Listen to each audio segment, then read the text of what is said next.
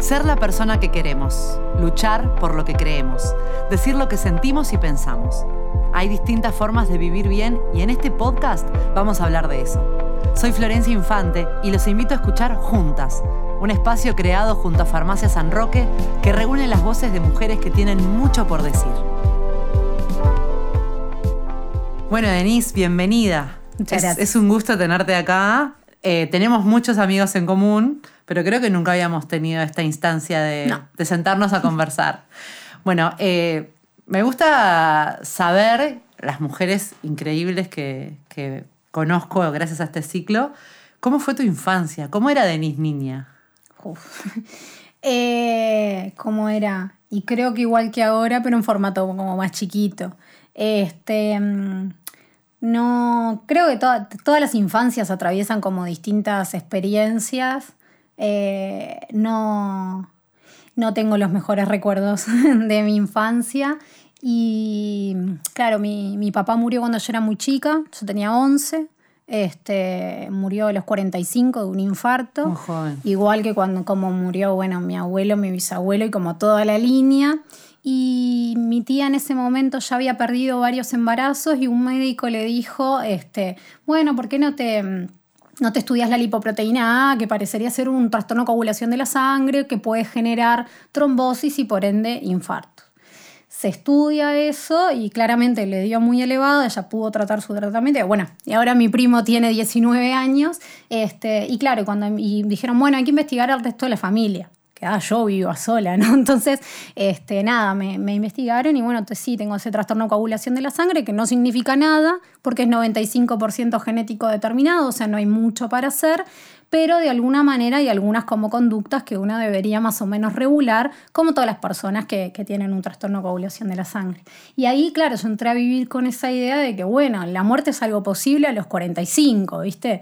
Entonces, nada, eso genera un montón de cuestiones y además fui, y eso también el poder médico y cómo el poder médico te invade de alguna manera, yo una cosa que no puedo hacer por este trastorno de coagulación es tomar anticonceptivos. Claramente cuando una es adolescente y empieza como su vida sexual y demás, empieza a informarse, a ir a ginecólogas y ginecólogos y un ginecólogo me decía que le parecía que no, pero que mejor que fuera a un hematólogo para que el hematólogo finalmente dijera si sí o si no.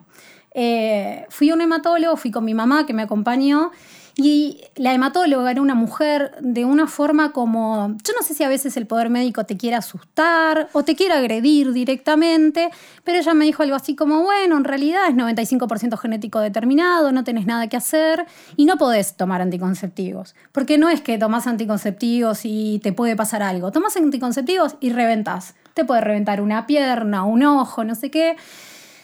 Tenía 16 años, 17 Claro. años, no entendía nada, ¿viste? Era como, ta, estaba con la, la- la latencia de la muerte cuando uno vive duelos cercanos a temprana edad, es fuerte. Y ella me dijo, y bueno, a los 40 anda pensando en empezar a cerrar tu vida porque es un destino posible. Y claro, son de esas Wow. cosas que uno cuando uno recibe como esa violencia de parte de- del poder médico, como que la recibe, la procesa y muchas veces como que más siendo adolescente y más siendo adolescente en otra época, no son las Sí, las adolescencias adolescentes de ahora. de hoy, es una mi esto estoy hablando hace 15 años. Este, nada, eh, se, se me generó como un montón de cosas que creo que no me di cuenta en ese momento y recién hace algunos años conversando con, con otros médicos y viendo tipo, bueno, ¿qué tan así era? Resultó ser que en realidad no era tan así, que los papers no dicen eso, que la ciencia no dice eso y ahí dije, bueno, está. Entonces, si no me va a reventar el corazón, me voy a hacer un tatuaje. Me lo voy a tatuar, te iba a decir, Y, porque tenés un este, hermoso uno eh, de los tatuaje de un corazón. Tiene que ver un poco con eso, ¿no? Como cómo te preparan toda la vida para pensar que las cosas, que hay un destino y que en realidad vos no tenés mucho que hacer para construir ese antidestino. Y bueno, y capaz que eso no era tan así. Y creo que eso muchas veces pasa. O sea, a ver, para mí siempre el cuestionamiento cuando me pasan determinadas cosas o cuando el sistema ejerce determinadas cosas, violencia sobre mi cuerpo, sobre mi trayectoria, sobre mis cosas, digo, puta, soy una privilegiada y me están pasando estas cosas. Tengo todas las posibilidades del mundo de tener herramientas para, para cambiarlo, para denunciarlo, para, para generar otras cosas. Si a mí me pasa esto, que soy una privilegiada, ¿cuánto más le pasa a todas las que no llegan a tener el espacio de privilegio que tengo yo, que es básicamente que nunca me faltó comida, nunca me faltó laburo y que me pude formar. información, exacto. Y que tengo además como, como, un involucramiento político en el movimiento social. Entonces a veces es difícil pensar cómo determinadas, determinados ejercicios de la violencia se, se meten en esas infancias, se meten en esas adolescencias y muchas veces nos pasan por al lado sin demasiada reflexión. Y vos sentís que todo eso que contás que yo no lo sabía y me parece impresionante, como tu resiliencia y tu transformación y cómo sos una tipa que va conquistando espacios, eh, forjó carácter, porque yo sin conocerte, eh, sos, repito, sos amiga de gente que quiero mucho, de amigos, y sé que sos una tipa genial. Eh, das como un perfil de mujer seria, eh, fuerte, ¿viste? Eh, ¿Eso tendrá que ver con todo esto que me estás contando? Porque yo lo asociaba a, ámbitos en los que te moves que son este, tradicionalmente masculinos o machistas, pero siento que de repente toda esta historia ha forjado ese carácter.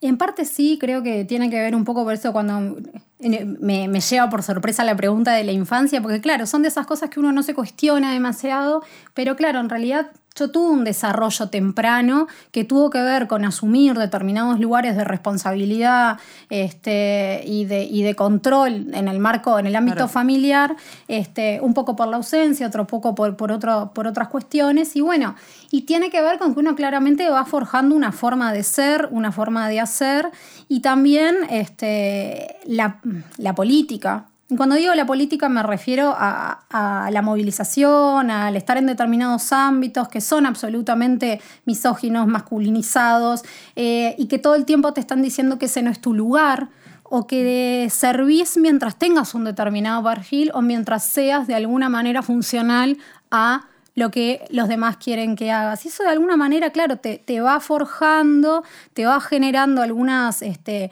te va generando también el hartazgo, ¿no? Creo que gran parte de, esta construcción de los últimos tiempos que tiene que ver con esta idea de harta, es una idea que no tiene que ver solamente de, de esa saturación que muchas veces tenemos cuando estamos en determinados lugares, sino de esa construcción posterior a la saturación. ¿Qué pasa cuando vos estás harta de determinadas cosas y de alguna manera tenés que encarar una estrategia no solamente para de alguna manera salir adelante de eso, sino también para mover las estructuras para donde vos querés que se muevan porque te parece que es mucho más justo. Gran parte de eso tiene que ver, sin duda, con las violencias y las ausencias que uno atraviesa en la vida. Y cómo estar en el feminismo y estar en el periodismo, y abro comillas porque es algo que a mí me, me resuena en lugares horribles, y no estar enojada. ¿No? Porque eh, esta cuestión de están enojadas, ¿no? No estamos enojadas, estamos diciendo cosas que pasan y mm. las estamos diciendo fuerte para que nos escuchen. Pero con toda este, esta historia que me decís, eh, una mujer con, eh, muy política, con un discurso muy fuerte, en el periodismo, ¿cómo, cómo fusionas como todos esos mundos? Y es algo, es bien interesante eso, porque es algo muy común, creo que, muchas veces nosotras escuchemos que eh, estamos enojadas, ¿viste? Como que, el problema es el enojo. Y el enojo, a ver, yo me puedo, me puedo calentar, puedo tener distintas emociones, pero en realidad las opiniones radican en una profunda convicción política y técnica. Entonces, en realidad hay una cuestión que tiene que ver con, de alguna manera, querer transformar en emoción lo que en realidad no es una, no, es una emoción, sino que es una opinión objetiva, con, con, una impronta profesional y técnica. Eso creo que nos pasa todo el tiempo. Y es muy difícil, este, a mí este, eso es como algo que, siento que, anula. ¿Viste? Cuando yo si quiero anular a alguien, le digo, ah, pero estás enojada. Entonces, si yo te digo a vos, no, Flor, estás enojada. ¿Tu opinión cuánto vale? Si estás enojada. Si en realidad vos el problema no es tu opinión, sino que estás enojada y, esa, y ese enojo transforma tu opinión. Creo que ahí hay una cuestión también de, cómo desde distintos lugares nos pasa, no solamente en el ámbito del periodismo, nos pasa en otros ámbitos de la vida, como de alguna manera eh, emociones, que también las emociones hay que darles, darles lugar, ¿no? Y sin duda, por ejemplo, en estas semanas que tanto se habla de salud mental, asociado a, un suicidio muy público, como fue el caso del Morro García, vaya hacia las emociones habrá que darles lugar y no decirle a las personas, che, estás enojada. No, bueno, estoy enojada, déjame sacármelo y, laburemos sobre la raíz de ese enojo. Y es algo que creo que nos pasa todo el tiempo y creo que muchas veces eh, cuesta mucho tratar de construir superando eso, porque es como que siempre, a veces es el enojo, pero otras veces es otra cosa. Ahora está un poco menos de moda, aunque a mí me lo llegaron a decir en, una, en una radio, me lo llegaron a decir en, la ronda de, justicia infinita, eh, asociar al periodo menstrual y la y las emociones, todo lo que tenía que ver con un sistema de, emoción, ¿no? Mm. Y claro, y son esas cosas que te pasan que vos decís, onda. Sí, ¿qué Te contesto, te tengo que contestar a esta altura, o sea, o en realidad te estás dando cuenta que sos un estúpido y que esa opinión no tiene lugar. Entonces, si querés jugamos a argumentar y jugamos a pelearnos desde el argumento, pero si tu argumento son mis hormonas, Estamos en problemas. Bueno, vos también tenés tus hormonas y han generado un montón de guerras en el mundo y yo, sin embargo, me la estoy bancando acá diciendo el feminismo, no sé qué, porque estamos dos mil años atrás en un montón de cosas. Entonces creo que ahí hay algo que tiene mucho que ver con, con con la falta de una capacidad de aceptar que vivimos en un tiempo nuevo y que vivimos también en un tiempo en que las cosas están cambiando, pero creo que cada vez más se aceptan este, mucho menos estas cosas. Sí, por suerte sí, yo, siento lo mismo. ¿Y, cuándo fue en el momento en que te diste cuenta que, que querías estar en el periodismo, meterte en el periodismo? ¿Cuál era tu voz o qué sentías que tenías para aportar que no había? Porque viste que uno también como que se va enamorando de los ámbitos porque siente que tiene algo para brindarle a esos espacios. No quería. en realidad, este. ¿Qué querías estudiar? Yo estudié medicina. Eh, estudié medicina cuando era, cuando era chica, estudié medicina. Después este, estaba entre medicina y cine. Eh, en aquel momento yo tengo dos tías, tenía dos tías médicas, una de ellas este, murió de púrpura contagiada por un paciente, eh, era médica en el banco de órganos, en el banco de órganos, el trabajo de los médicos del banco de órganos es un trabajo muy importante, recorren los, los distintos CTI del país para visualizar este, las estrategias de donación de órganos y demás, mm. y ella había visto una, una chiquita que, que tenía púrpura y bueno, se contagió y y falleció. Este, y entonces en ese momento mi madre, yo estaba entre medicina y cine, y mi madre me dijo, no, no, hace cine. Salgamos del linaje este de los médicos. Que, en realidad es, mi, tía era la primera universitaria de la familia, mi otra tía también, o sea, las primeras universitarias de la familia.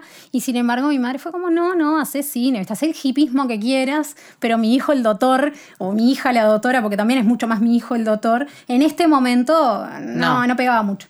Y obviamente uno por ir contra eso hice medicina. y claro, y en ese momento, eh, en ese momento me empecé a relacionar mucho más con la militancia universitaria. Fue un año yo soy generación 2008 en la Universidad de la República. Fue un año en que militamos mucho por el cambio de estudios. Antes en la Facultad de Medicina eran ocho años y medio. Ahí pasaron a ser siete. Había un filtro muy importante. Los, los primeros años en la universidad, eh, en, todas las en todas las facultades, pero en particular este, en algunas universidades muy grandes tienen un proceso de filtro muy importante. Mm. Entonces, bueno, mucha gente perdía y demás. Y ahí me entré a relacionar mucho más con la militancia, si se quiere. Y después reboté, un reboté en veterinaria, en comunicación visual, en un montón de cuestiones, me, me, fui a Argentina a estudiar cine. Estudié cine acá, me echaron de la escuela de cine, a mí, a toda mi generación. Me encantaría saber por qué. Porque, no sé, uno se hace el revolucionario de joven y no sé. ¿Cómo nos gusta hacer eso? Nos encanta. El momento más importante del año, del primer año de la escuela de cine, son los rodajes, cuando uno filma. Hemos estado todos ahí. Y yo creo que por una cuestión presupuestal, la escuela de cine, la ECU tiene algunas cuestiones, la escuela de cine tiene algunas cuestiones administrativas particulares, habían resuelto suspender los rodajes porque decían que nosotros no estábamos lo suficientemente formados. Y nosotros le planteamos, bueno, pero en realidad estar formados es que nos formen haciendo esto. Y si no estamos formados, culpa de ustedes, porque los docentes son ustedes. Y claro, se nos ocurrió la brillante idea de decir, no vamos más hasta que, hasta que no vuelvan los rodajes. Y perdimos el año todos por falta. Entonces, ahí la, la, directora de la escuela de cine me llamó, me dijo, bueno, sos muy talentosa, te puedes ir en cualquier lado, porque no te vas a Cuba, a otro lado. Y me fui a Argentina a estudiar cine. Y nada, y después volví y me di cuenta que tenía que tener un título, porque en Uruguay de las cosas en Uruguay, en el mundo y en los espacios de privilegio son las cosas en que muchas veces corren y ahí estudié la licenciatura en gestión cultural y después me enfoqué en estudios de posgrado a criminalidad, básicamente el trabajo en las cárceles. Y ahí te metiste. Y ahí en realidad un día me llamaron de la diaria Yo había trabajado cinco años en, el Instituto Nacional de las Mujeres, trabajaba en la parte de comunicación de, de las mujeres, este, nunca volvería a trabajar bueno, nunca digas nunca, pero nunca volvería a trabajar en el ámbito público porque me costó muchísimo y me costó muchísima la, la desidia burocrática y la falta de estrategias en, eso, en un país además donde la violencia de género era una cuestión como tan, tan fuerte, tan importante, muchas veces las internas terminan burocratizando procesos muy importantes y, bueno, yo había renunciado y hacía varios meses que estaba trabajando como en publicidad y, y nada, en lo que había hecho que era cine antes y un día me llamaron de la diaria para trabajar en, en una parte de producción del Día del Futuro, producción de eventos asociado a, este, a, una celebración anual que tiene la diaria de poner determinados temas sobre la mesa. En realidad yo también era productora de música, trabajaba con bandas, con la Teja Pride, con Contras Cuerdas, con otro tipo de bandas. Y bueno, nada, y empecé por ahí, y empezamos como a encontrarnos y empezó este proyecto editorial de hacer periodismo especializado en feminismos. Y parece que se me daba bien escribir, era como un medio de expresión, había, este, había escrito una, columna que para mí fue muy importante, que fue el primer, eh, el primer adolescente con el que trabajamos en privación de libertad, desde nada crece a la sombra que había sido asesinado, y bueno, y fue como un testeo de empezar a, probar y conocer un mundo nuevo. Y bueno, y claro, y ese mundo nuevo abre todo otro montón de, cosas, de aprender, de de poder generar una opinión, que te des cuenta que tu voz también tiene una responsabilidad. Bueno, laburar desde ese lugar. Yo a veces cuando dicen sos periodista, y yo qué sé, yo me siento mucho más por ahí comunicadora que periodista. Sé que muchos periodistas se ofenden también cuando los que no somos periodistas o los que no nos formamos como periodistas terminamos trabajando o ejerciendo en tanto rol de periodismo. Este, yo trabajo como editora de género, de, feminismo, de, editora de feminismos este, en, la, en la diaria, que un poco el desafío es incorporar la perspectiva de género al periodismo. Yo creo que también eso es algo que, va a quedar caduco en el corto plazo, porque lo que importa no es que existan secciones asociadas a los feminismos, sino que se transversalice la perspectiva de género en los medios, eh, en, todos los medios. Ya hay figuras de editoras de género en, algunas, en, algunas, en algunos diarios muy grandes, creo que por eso el lapsus de decir editora de género en vez de editora de feminismos, pero bueno, desde ahí como descubriendo también un, mundo nuevo y en realidad creo que el, descubrimiento para mí tiene mucho más que ver porque mi principal enfoque no está dado, si, si, se quiere, en el trabajo periodístico, sino mucho más en el trabajo de la coordinación de un programa en mm. cárceles, como la comunicación es un elemento fundamental para la política. Y a la política, parece que le falta mucho comprender eso y comprender esa estrategia alrededor de la comunicación y creo que es algo que sí que cada vez más se comprende, no por nada las agencias trabajan cada vez más con los partidos políticos, con los distintos ministerios y eso es algo muy rico a la hora de construir porque lo importante también es cómo se comunican con la, con la población la política pública. ¿Te acordás el primer día en la cárcel? Me acuerdo. El primer día en la cárcel de adolescentes fue una cosa, el primer día en la cárcel de adultos también fue otra. El primer, la primera cárcel a la que fuimos fue el Concar. Este, y está, está filmado todo, porque nosotros ese año hicimos todo un registro de todas las entradas y demás. Y claro, y nos veía, era 2014 este, ya hace ocho años, ya este es el tercer gobierno que atravesamos dentro de las cárceles y claro, éramos chiquititos, no teníamos ni idea de la vida y un poco lo que eh, fuimos a, a ver cómo era de ese otro lado, a llevar una propuesta educativa, pero sin tener demasiada información muchas veces o aprendiendo, buscando aprender.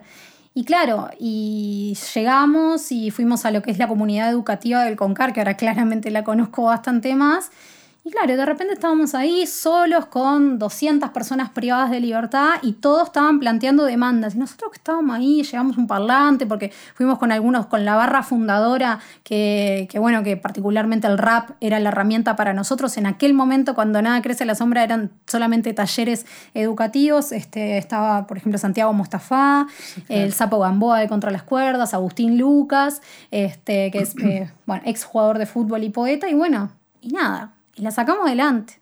Y ahí empezamos, este, en aquel momento estábamos involucrados en la campaña de lo que era el no a la baja y empezamos de alguna manera a entender que todas las campañas, esas campañas políticas, eh, trascendían ampliamente lo que era el territorio y que era importante quedarse que era importante elaborar, generar un plan, una estrategia, y ahí varios de nosotros definimos de alguna manera redireccionar nuestra vida profesional y nuestra formación y formarnos también más en esto y decidimos quedarnos trabajando dentro de las cárceles y por ejemplo, estudiar estos temas y poder generar parte de una masa crítica que no solamente discuta a nivel público, sino que también haga. Tenemos una disociación muchas veces entre los que dicen lo que hay que hacer y los que hacen. Para nosotros la estrategia fue decir y hacer.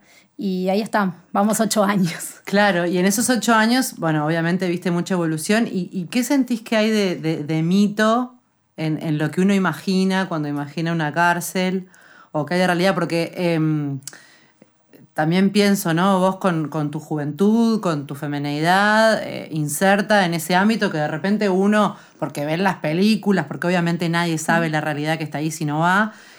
¿Cuáles, eran, ¿Cuáles son esos mitos que vos sentís que, que todavía falta derribar?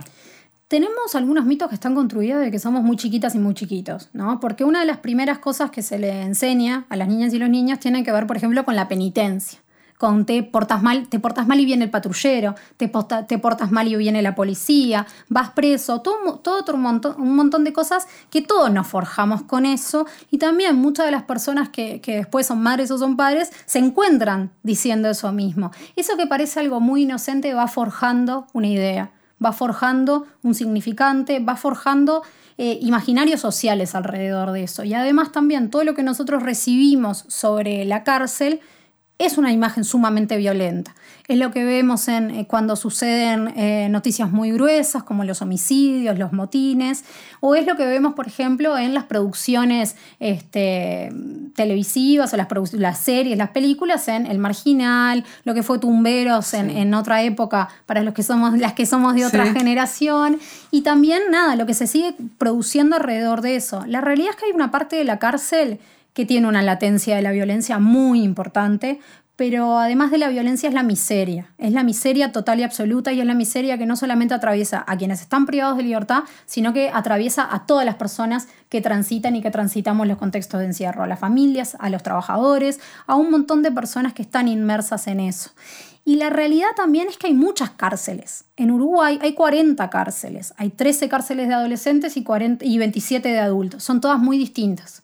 Hay algunas que tienen perfiles muy violentos, como son las cárceles de Montevideo y la zona metropolitana, Canelones y San José, y otras cárceles que tienen perfiles absolutamente distintos, perfiles no violentos, y no por nada son las cárceles que mejor funcionan. Entonces, también lo que te empieza a pasar es que cambia la idea de cárcel, porque cárcel no es solamente la idea que venimos dado de que somos muy chiquitos. Sí, ¿y, qué, objetivo tenés? O sea, ¿qué, te gustaría, no sé, que suceda con, con toda esa población carcelaria? Porque hace ocho años estás trabajando en ese proyecto. Sí, yo creo que la discusión tiene que ser qué nos gustaría que suceda como, como sociedad con la seguridad. Tenemos un problema con la seguridad, tenemos un problema con los conflictos criminales, tenemos un problema con cómo abordamos este, los delitos. Eh, creo que lo primero que me gustaría que suceda es que no hablemos de cárcel y delito como si fuera una bolsa en común, que, nada tiene que ver un caso con otro, solamente que se rompe una norma. Hay delitos que generan muchísimos niveles de violencia, hay delitos que generan este, eh, un dolor inconmensurable para las víctimas, como es el caso de los homicidios, los delitos sexuales, los delitos de género, los copamientos que no tienen un tratamiento adecuado, que muchas veces este, no tienen ni, ni, políticas acordes, ni programas. Y sí, cuando nosotros pensamos en la inseguridad, en el delito, así como si pensamos en la cárcel tenemos una imagen, pensamos en un tipo de delito. Y la realidad es que ese tipo de delito, que es el delito contra la propiedad o es el delito la rapiña tiene mucha violencia, pero es un delito en particular, eh, genera mucha violencia, genera mucho daño, pero realmente el daño social y el daño de seguridad está dado en otros lugares. Entonces, qué, no, qué, qué me gustaría o qué nos gustaría, y por eso venimos trabajando y no abandonamos este, hace tanto tiempo, que empecemos a hablar en serio de política criminal, que empecemos a, a, discutir en serio de estrategias de seguridad, que empecemos a pensar en serio en Uruguay cómo es asesinada la gente, qué pasa con, el, con las víctimas, qué pasa con quienes cometen delitos, qué pasa en la cárcel con quienes cometen delitos, cuáles son los tratos, cuál es el tratamiento y cómo vamos a lograr que de alguna manera profesionalicemos la gestión criminal, así como en algún momento profesionalizamos la gestión de la salud pública. A nadie se le ocurre seguir gestionando como se gestionaba en el 1850 la salud. Sin embargo, la seguridad se sigue gestionando de la misma manera. elegimos a quién perseguir, lo perseguimos, lo sacamos de la sociedad por un tiempo y después lo tenés que largar, porque tampoco lo podés administrar y porque tampoco las leyes te permiten eh, administrarlo para siempre, por ahora, en Uruguay. Entonces creo que de alguna manera la estrategia es que podamos discutir en serio de esto y lo que me gustaría es que podamos discutir en serio y que todo bien con los caprichitos político-partidarios, que los hay y existen, pero no pueden teñir siempre la vida de la gente. Creo que tenemos que superar un poco eso porque el país no se refunda cada cinco años. Bueno, qué interesante todo lo que decís, porque es muy, es muy fuerte, muy contundente. Eh, imagino eh, las primeras salidas de la cárcel, ¿no? Mm. ¿Qué te gusta hacer? ¿Con qué te desenchufás? ¿Qué actividades haces que te sacan de, este rol de, ¿no? de, mujer que, está mm. controlando la situación? A veces es difícil porque a veces la cárcel no tiene horario, ni tiene, no es que la cárcel de lunes a, el conflicto no es de lunes a viernes, de sábados y domingos los chicos. De 9 a 5 de la tarde está todo tranquilo. Este, hay algo que nos pasa hace muchos años, que lo reflexionamos en Nada Crece a los Hombres hace muchos años, que tiene que ver con que cuando nos preguntan como, bueno, ¿qué fue lo, lo que cambió principalmente a partir de, que, de trabajar en la cárcel? Y creo que lo que te cambia es la percepción que mientras tanto hay gente presa. Mientras nosotros hace ocho años, este, algunos eran estudiantes, otros estaban con una pareja, otros, este, ahora muchos tuvieron hijos, se separaron, se volvieron a juntar, cambiaron de vida, cambiaron de carrera, tienen otros trabajos, viajaron.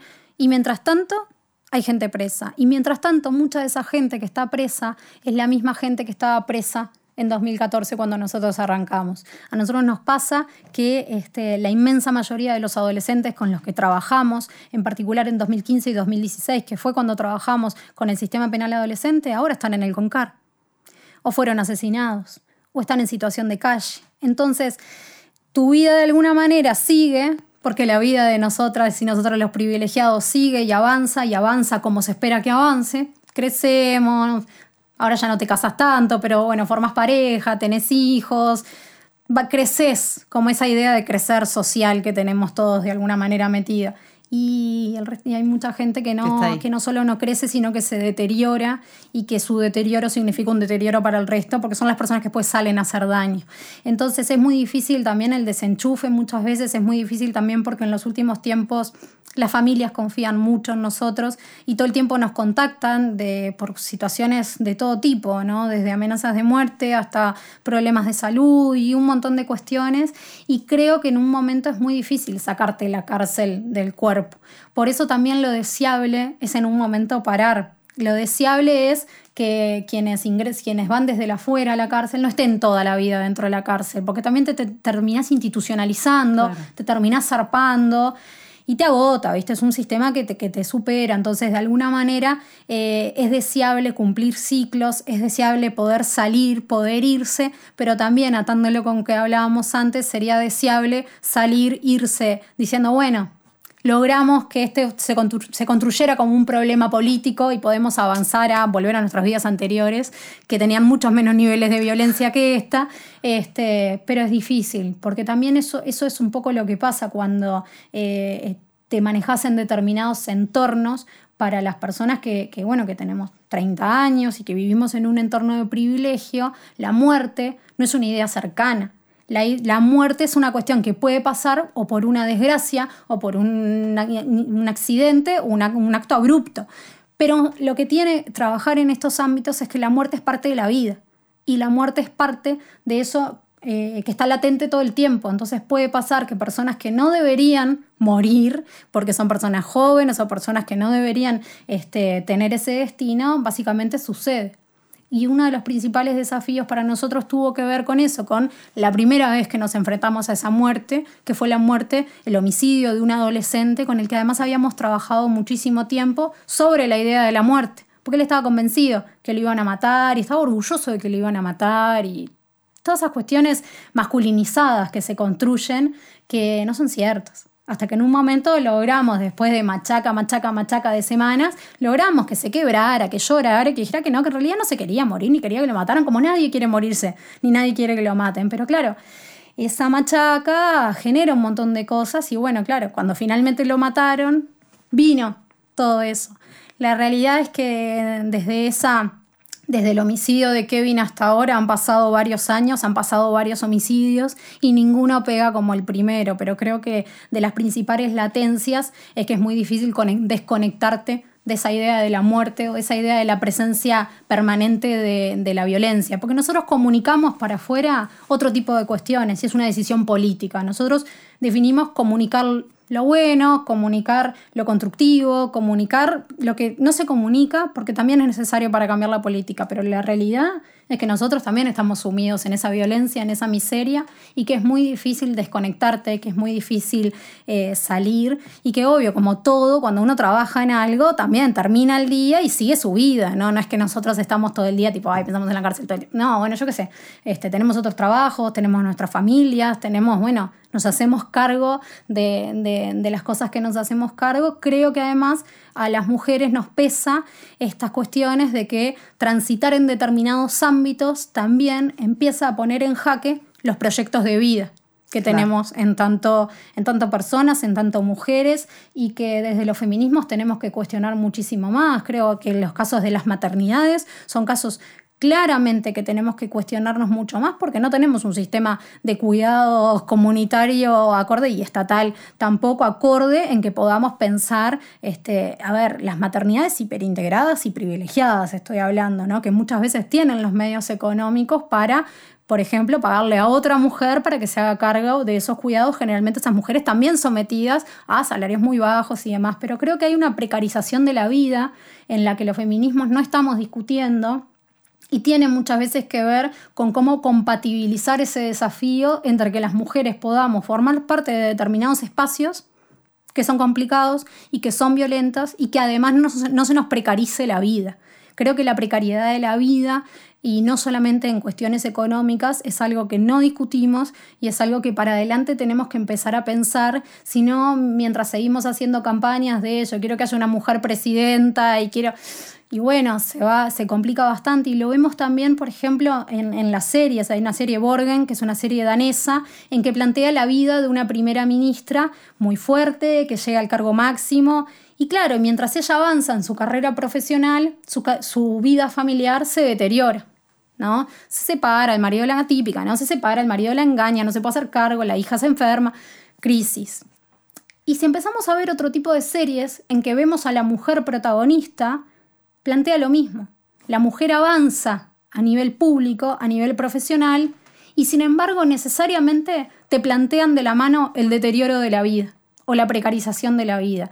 Y eso también es parte de la que si bien estamos en un momento de construcción feminista, de mostrarnos estos nuevos liderazgos, mostrarnos estas nuevas improntas, también se encargan de decirnos, che, sos muy libre, sos muy loca, pero mira que la vida se te hace caroso. Y eso es algo que muchas veces no lo reflexionamos y es algo que muchas veces tampoco nos damos cuenta de cuánto se nos va metiendo. Porque lo que se nos mete de fondo es qué costo estoy pagando yo para elegir lo que elijo. ¿Cuál es el costo? Y es un costo personal, es un costo político, pero también es un costo familiar. Y no nos vamos a hacer como que las mujeres que nacimos en los 80, en los 90, tampoco venimos con esa estructura de tengo que ser la, buena mujer, la buena profesional, la buena madre, porque eso lo tenemos mucho más arraigado. Capaz que las adolescentes ahora, por suerte, porque emergen en, otro, en otra construcción, no la tienen, pero no podemos negar que es parte de una época y tampoco podemos negar que lo que nos pasa en Uruguay tiene mucho que ver también con un envejecimiento de los lugares, un envejecimiento de los espacios de poder. Entonces a veces uno se, dice, bueno, tengo 31 años, la gente que más o menos ejerce liderazgos tiene la edad de mis abuelos y, viste, encima la vida se te hace carosa a veces y vos decís, anda, viste, ¿para dónde?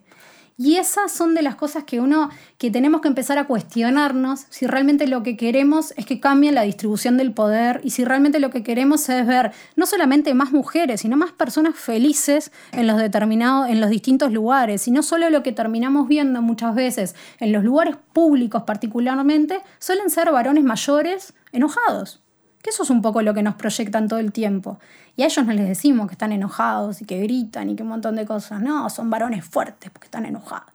Y bueno, y tampoco preguntamos si tiene a su pareja en su casa o cuántas trabajadoras domésticas tienen y si sus hijos fueron felices o les pagaron muchísima terapia. Sin embargo, nosotros nos preguntan todo el tiempo.